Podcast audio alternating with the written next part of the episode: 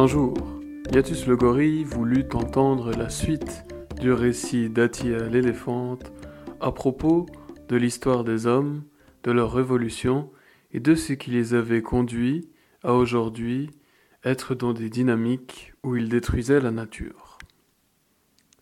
Il choisit donc d'aller la trouver et lui dit Oh Atia, bonjour.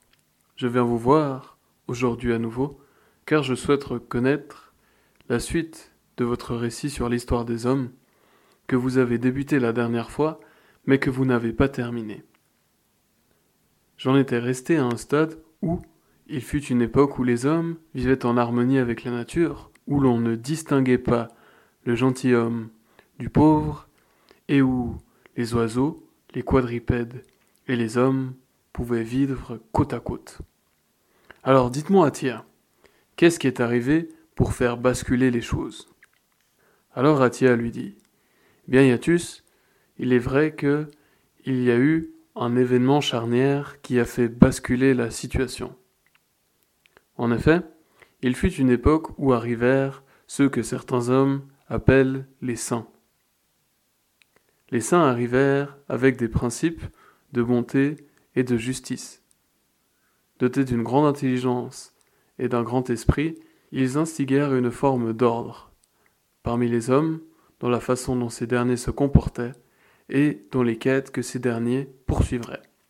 Mettant alors dans leur esprit la quête de bonté et de justice, ils instiguèrent cependant le doute en eux.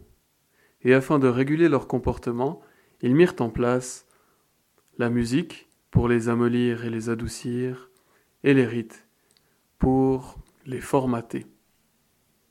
Ce faisant, ces usages se sont perpétués à travers le temps et ont pris de plus en plus d'ampleur, si bien qu'aujourd'hui, comme tu le vois, les hommes sont régis non plus nécessairement par l'esprit de justice, mais par ce qui est appelé justice, qui est simplement une composante de leur système.